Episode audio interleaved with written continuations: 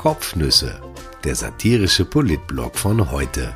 Geschrieben von Christian Nusser, gelesen von Christian Sinemus. Heute ist der 5. März 2021.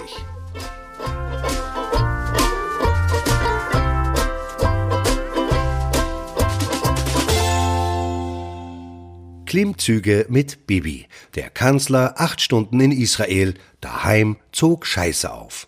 Ich sag's gleich vorab. Nein, ich war nicht mit in Israel. Es hat sich einfach nicht ergeben. Ich wollte lieber in Wien bleiben, schon allein der guten Luft wegen. Aber dann roch es gestern von der Früh an nach Scheiße. Ich kann es leider nicht anders ausdrücken. Vielleicht ist Scheiße etwas ungenau beschrieben. Ich versuche es einmal mit dem Vokabular aus TV-Backshows. Der Duft war vom Geschmack her eher nussig, hatte einen guten Crunch und eine sehr schöne Textur. Als gelernter Österreicher weiß man, wenn irgendwas in diesem Land nach Scheiße riecht, dann ist es immer Scheiße. Ich meine das jetzt gar nicht allein politisch. Jedenfalls müffelte es erbärmlich, und zwar überall in jedem Bezirk. Zunächst verdächtigte man die Kanalisation, die Stadt aber wies alle Verdächtigungen von sich, ihr sei nichts ausgekommen. Der Gestank sorgte in den sozialen Medien für heftige Winde. Es begannen Schnüffeleien nach der Ursache und Jauche, bald war der Übelriechtäter gefunden. Bauern hatten im Tullnerfeld massenhaft Dünger, also Scheiße, ausgebracht, die der angekündigte Regen in den Boden schwemmen sollte. Blöderweise kam vorher Westwind auf. Man muss sagen, die Sache ist einfach scheiße gelaufen. Was tun eigentlich die FFP2-Masken beruflich, wenn man sie einmal braucht? Während Wien so vor sich hinstank, verduftete der Kanzler nach Israel. Eine Delegation aus Journalisten begleitete ihn.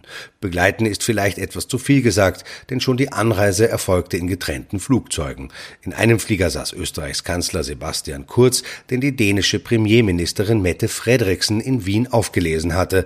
Sie ist übrigens Sozialdemokratin. Vielleicht wollte Kurz ausprobieren, wie das so ist mit den Roten. In der zweiten Maschine flogen die Teams der beiden Politiker und die Reporter. Man kann es vorwegnehmen, weder die einen noch die anderen bekamen viel mit von Land und Leuten. Genau genommen lernten sie nur das King David Hotel in Jerusalem kennen, das allerdings recht ausgiebig. Israel lässt derzeit keine Ausländer ins Land, auch der Flughafen Ben Gurion in Tel Aviv ist gesperrt. Die österreichische Delegation erhielt eine Sondergenehmigung, die erlaubte es aber nur, dass man vom Airport ins Hotel gebracht wurde und von dort wieder zurück. Auch der Kanzler konnte nicht durch die Gegend schwurfen, wie es ihm vielleicht in den Sinn gekommen sein mag. Immerhin aber besuchte er ein Fitnessstudio, also so eine Art israelisches John Harris, allerdings ohne Gernot Blümel drin, nicht einmal dessen Laptop trainierte an der Beinpresse. Regierungschef Benjamin Netanyahu präsentierte Kurz und Frederiksen in der Muckibude den grünen Pass. In Israel für Corona-Geimpfte ein Sesam öffne dich für Kino, Restaurant oder eben Fitnessstudio. Österreich sähe es gern, wenn die EU ein ähnliches System einführen würde. Allerdings sollten auch Tests erfasst werden. In Israel muss man nicht mehr so viel testen. Da ist man längst im nächsten Level, also geimpft.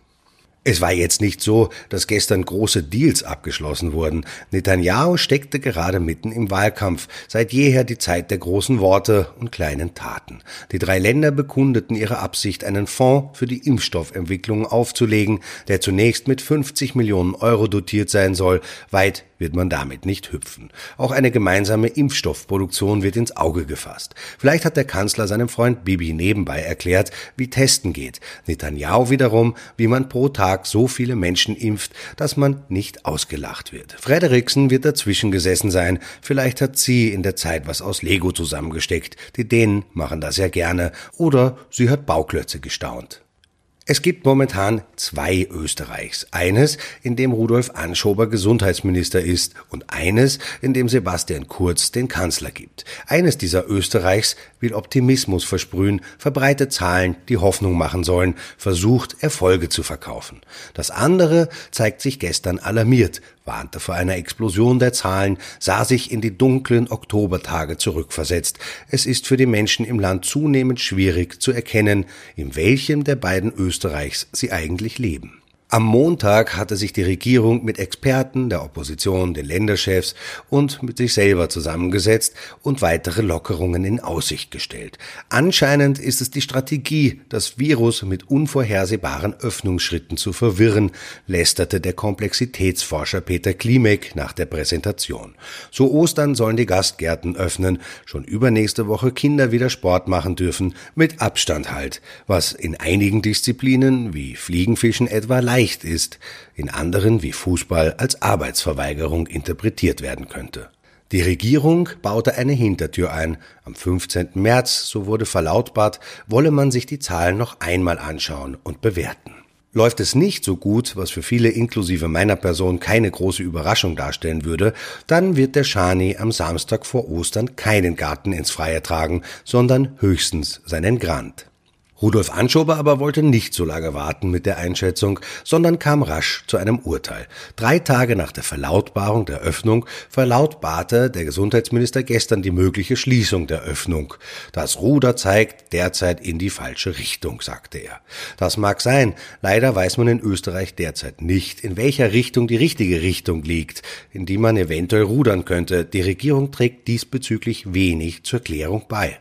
Anschober aber will nun das Ruder herumreißen, wie er gestern sagte. Das soll über einige Verschärfungen gelingen, die er Sicherheitsnetz nannte. Ein paar Knoten aus dem Sicherheitsnetz dürfte er erst beim Morgenspaziergang mit Agur geknüpft haben, denn er konnte seine Vorhaben auf Nachfrage nicht näher präzisieren. Unternehmen mit mehr als 50 Mitarbeiterinnen und Mitarbeitern sollen jetzt Präventionskonzepte erarbeiten.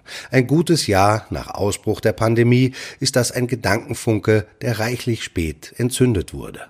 Wo man diese Präventionskonzepte einreichen muss, wer sie überprüft, wie sie genau aussehen müssen, das soll bis nächste Woche geklärt werden. In Sozialräumen soll es ab einer Personenzahl von fünf eine FFP2-Maskenpflicht geben. Nun ist es tatsächlich so, dass es in Sozialräumen von Unternehmen recht häufig zu Ansteckungen kommt. Das liegt auch daran, dass sie oft dafür genutzt werden, um in den Pausen zu essen und zu trinken. Eventuell ist das mit den China-Bombern der Hygiene Austria möglich, aber üblicherweise ist die Nahrungsaufnahme mit korrekt platziertem Mund-Nasenschutz mit erheblichen Schwierigkeiten verbunden. Außer natürlich, man benutzt Strohhalme. Ich werde zeitnah ausprobieren, ob ich auf diese Weise eine Wurstsemmel aufziehen kann. Nach Meierhofen kommt nun Hermagor unter Quarantäne. Der Kärntner Ort ist seit Wochen eine Corona-Hochburg, was keinen kümmerte.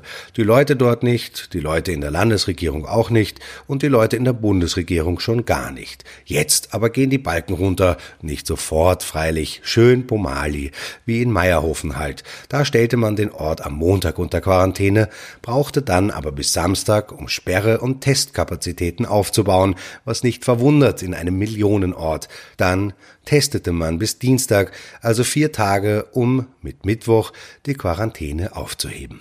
Jetzt aber wird der gesamte Bezirk Schwarz EU-Testregion. Jeder, der will, wird geimpft. Der Vorgang soll wissenschaftlich begleitet werden.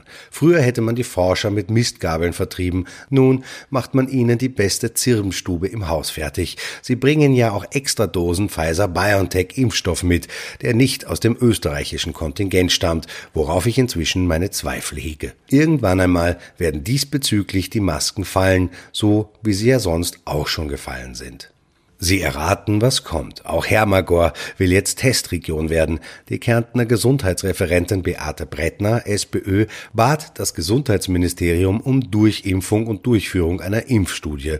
Man könne damit viele Erkenntnisse über die britische Mutante gewinnen, die es bis vor kurzem im Ort angeblich gar nicht wirklich gab. Zudem brauche man auch nur 26.000 Dosen und nicht 100.000 wie die gierigen Tiroler. Versuchskaninchen zu werden, das ist jetzt der neue Scheiß. Verzweifelt werden nun alle Regionen versuchen, ihre Infektionszahlen raufzutreiben. Rudolf Anschober wird bei der nächsten Pressekonferenz mit ein paar Tafeln in der Hand alle loben, deren Kurven steil nach oben gegangen sind. Unter einer Inzidenz von 500 bist du jetzt ein Lulu.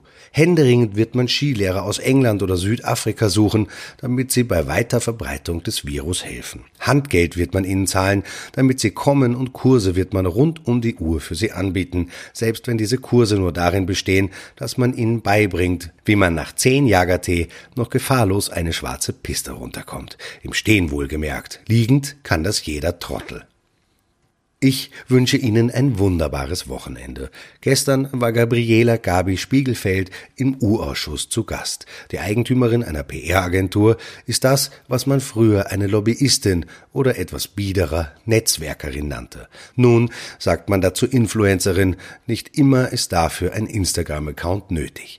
Spiegelfeld ist mit einem Teil der Wiener Gesellschaft befreundet, im Sinne gegenseitig gedeihlicher Zukunfts- oder Gegenwartsgestaltung. Mit dem anderen Teil ist sie zumindest weitschichtig verwandt. Sie richtet verschiedene Anlässe gemeinsamer Nahrungsaufnahme aus, lädt gemischte Kreise, also zum Frühstück, Mittag oder Abendessen.